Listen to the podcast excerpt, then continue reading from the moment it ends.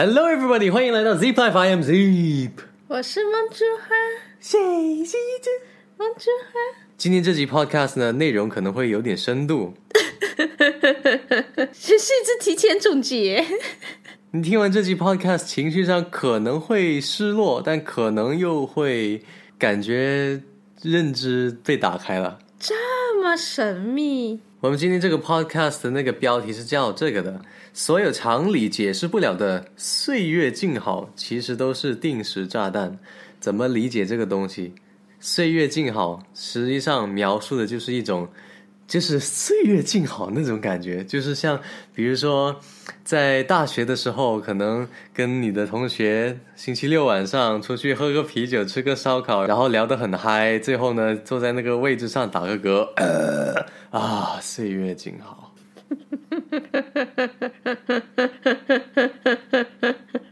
你现在说什么都离不开喝酒了。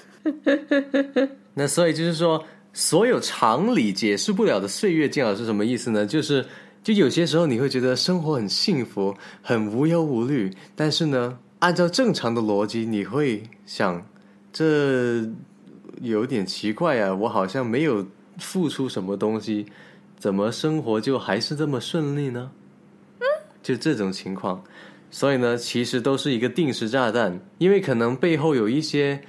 东西你不清晰它的运作模式或者它的运作现实，你会像温水煮青蛙一样，慢慢的就被煮掉了。为什么突然想讲这个话题呢？首先，这个主题是我在半夜的时候醒来，然后半睡半醒状态下，就突然间就想到这个话题。然后呢，整个事情的导火索为什么会突然想？就是为什么我会失眠多梦，突然间想到这个方面呢？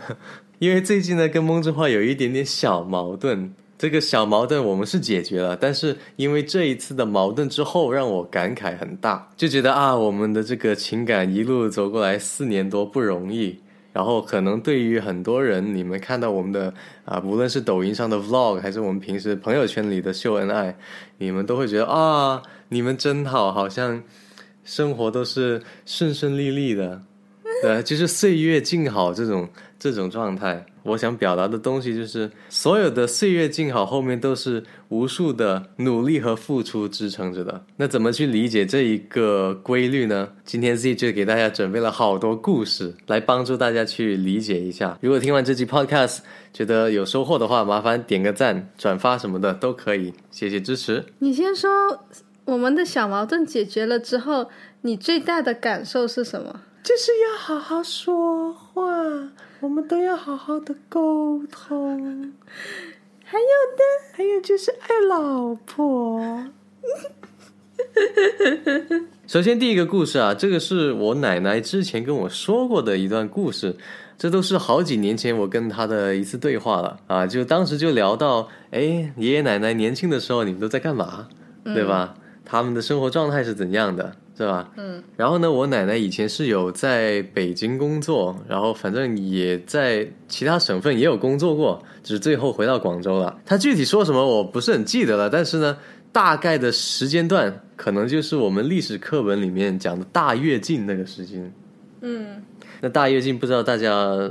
知不知道这大概是怎么情况 啊？反正就是有这这么个时代背景之下吧。反正那时候就为了做各种各样的事情呢。其实整个社会有大部分的很多人都没有实实在在的真的在做工作啊。我奶奶那时候跟我描述的一个情况是这样子的：她说她不论去到哪里，大家都是很热烈欢迎，而且呢去到哪里都有饭吃，嗯，就是免费的给你吃饭呢，真的。只要你跟着他们喊口号什么的，还是做些什么东西，反正你就有饭吃，走到哪都是一样。然后他就说，当年他也是有在想，哎，怎么走到哪里都有饭吃？这些耗不尽的粮食资源到底从哪来？他就有那么一刻就想这个问题。那这种走到哪里都有饭吃的那种情况就怎么样？就是岁月静好，对不对？嗯，无忧无虑，哎，努力一点也是吃这个饭。啥都不干也是吃这个饭，对不对？但这个是常理无法解释的，对吧？按照正常的说，怎么可能是无缘无故有无限量的饭菜供应？这是常理解释不了的。所以它后面它确实在那个时间段，我们历史课本里也讲了，那确实它就是个定时炸弹。等这些粮食资源已经消耗殆尽的时候，或者已经很稀缺的时候，哦，大家才意识到。嗯，所以这个是第一个故事。第二个故事是关于第二个故事呢，大家相信也是很熟悉的，那就是之前的共享单车小黄车 OFO。嗯，我记得 OFO 那时候呢，呃，在广州嘛，在公元前那个地铁站，那是一个很大的中转站。嗯，然后呢，就刚刚好，哇，一下一下地铁，整个市内的地铁站都是黄色的，都是 OFO 那种铺天盖地的大广告这么多，啊，他把整个整个店的那个主题色基本上就是就是统一了。嗯啊，不是这个店，是整个站啊。然后我又想起我以前拍过的一个视频，其实就是讲到 OFO 这个自行车的，当时是拍一个体验视频嘛，对吧？然后其中有一个很重要的点是，OFO 当时的自行车都是用什么密码锁、物理密码锁，它不像摩拜是拿电子的。还要摁那个密码，对，它就是很传统的一个密码，你就是输入那个自行车的号码牌，然后它就会告诉你那个物理的密码是什么，然后这个物理密码是不会变的，你知道吗？所以我当专门做，对我们当时做了个测试，好，比如说密码是一二三四，好，我骑完车了，我锁上那个那个密码之后了，嗯，然后呢，嗯，我就还记得那个密码嘛，那我试着我重新再输入那个密码，再开锁，发现是能开的。所以它的密码没有联网。对，它就是没有联网，它不像摩拜就一开始就联网。嗯，所以呢，这个东西呢，你看密码锁，它是很多 bug 的，这个是人都知道，这个小便宜很容易贪。嗯，然后它又是铺天盖地的烧钱打广告，然后又为了跟摩拜竞争，他又去搞各种各样的，反正、呃不知道是免押金也好啊，还是免费骑行也好啊，免费骑行，对吧？就这种很大优惠力度的一些活动，而且持续了挺长一段时间的。这个时候，他也是一种感觉是岁月静好的感觉。嗯，那个时间段，只要一出门，哎，一下地铁我就找 OFO，因为呢，基本上是免费骑行的，就真的就是就是岁月静好。对吧？对于我们消费者来说，但是同样，这个现象是常理解释不了的。一般来说，是不是？怎么可能嘛？怎么可能一直这么下去的嘛？所以你看，后来 OFO 是不是就倒了？你的押金还没有拿回来，我那时候九十九，所以就算了。那时候也贪了足够多的便宜，所以呢也差不多回本了，不计较这么多。第三个故事就是我的回国之后的第一份工作，当时在一个传媒公司。我回来的时候呢是要找演员嘛，对吧？找演员的工作。那大部分的演员的工作模式是怎么样的？都是那种不会跟你说签劳动合同的。都不是固定的，很少能找到这样子的机会。大部分都是他有单就叫你，对吧？没单你就你就没收入，就这么简单。就像自由职业这样子哦，还要你交钱去上课，啊。对，有些你的课上了没？我上了一些，当年还是还是被坑了一些的，那都是学费。然后呢，后来我就在深圳的时候，然后呢就应聘到一家公司，他就招全职演员，对吧？嗯。而且呢，工资我我也敢告诉大家，那时候是五千块钱一个月。虽然不是特别好，但也不是说特别特别差。然后呢，其实当时我是有一个心里面有一个疑问的，我说啊，这世界上有这么好的一件事情吗？有公司招全职演员，而且还正好被我撞着了，这个机会被我抓住了。一进去之后呢，发现这个部门呢，这个当时的影视部还在不断的扩招，还在不断的招专门的摄像师、专门的剪辑、专门的之类之类的，对吧？嗯，就是分工很明确的。人员那时候哇很齐全的，我们那时候人一个部门可能嗯应该有十十人了吧，对吧？而且这一整个月里面呢，拍摄任务其实我们真正出去拍的时候并不多，很多时候我们都还是坐在办公室啊。拍完之后呢，也他们好像我们的部门领导当时呃就觉得啊不满意，就先不上了，就就哎再再找机会再拍点新的东西吧。反正呢，整个运作模式都像大剧组一样，很多东西都是呃每个人的分工很明确。基本上你是做演员的，你就好好演；你是做拍摄，你好好拍，就那种也是岁月静好啊。对吧？做着我想要做的工作，我的演员梦是吧？然后呢，还有一个稳定的收入，而且办公的地方还装修都还可以，好像还有下午茶。那还有下午茶什么的，这公司福利啥都都都还不错，岁月静好啊。嗯，但是解释不了用常理，结果是什么？我入职后一个月我就丢了这份工作了。不仅仅是我丢，是整个部门就被解散了。其实就是这一件事情，让我从此认识到“岁月静好”这个。如果你无法用常理去解释你的“岁月静好”，就你你你根本就没有做出什么太多的努力，然而生活还是依然那么舒服。这种情况下，就一定要小心。我也我就是因为这一件事情，我终于意识到“岁月静好”是很危险的。所以你开始居安思危了。对，那个时候我就很有意识要居安思危，因为分析起来。回过头来去想，就是哦，你想想，如果平均一个人的工资是五千块钱，那时候有十个人，十个人，那你五五万吧，一个月过去了，你你花了五万块钱，还没算器材啊啊，报销路费啊，买其他什么灯具啊、服装啊、租场地啊这些费用，这都还没算进去，嗯，对吧？每个月就那么大几万的在那里烧钱，然而呢，一个月过后之后也没什么产出。所以就明白，你所有的东西，你一定是要有等额的付出或者超额的付出，你才能有换来现在的这种岁月静好。嗯，所以从那个时候开始，我就再也没有想着说，哦，找一份工作，然后呢，反正就稳稳定定的，反正老板都永远是配着我工资的。你就真正意识到什么叫做供需关系了。我升职了。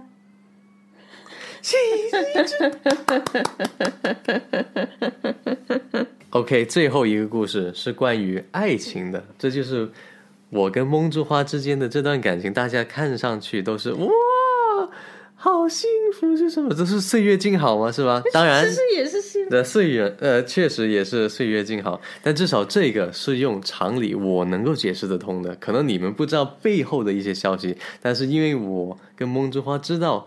后台运作的所有细节，所以呢，这个岁月静好，这个岁月静好，我们是能用常理去解释的，也解释得通。所以呢，很 lucky 的是，我们这一个不是定时炸弹。我含辛茹苦把它，